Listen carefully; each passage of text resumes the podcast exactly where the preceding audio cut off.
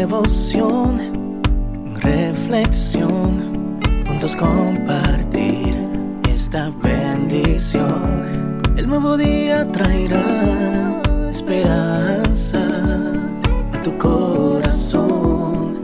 Qué bendición. Darwin Rodríguez, el podcast. Meditaciones matinales para adultos. Plenitud en Cristo. Escrita por el pastor Alejandro Bullón.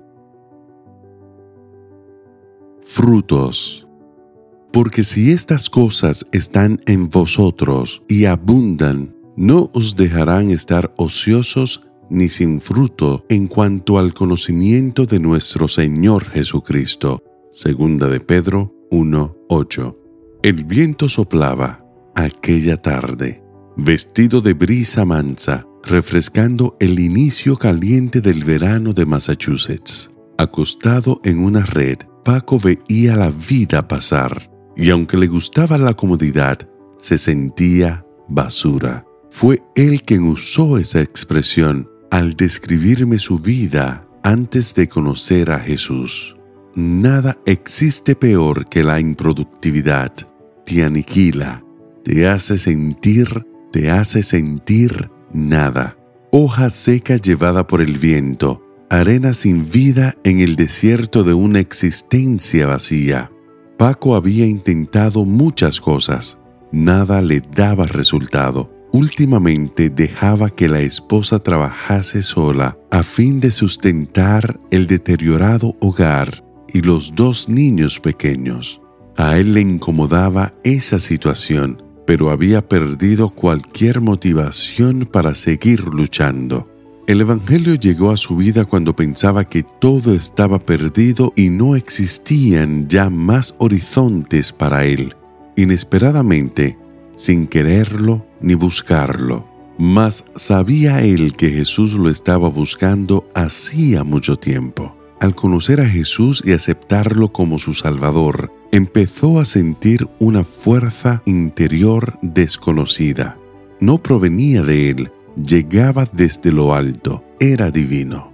Y aquel hombre fracasado y cansado de vivir se transformó en un gigante con ganas de vencer.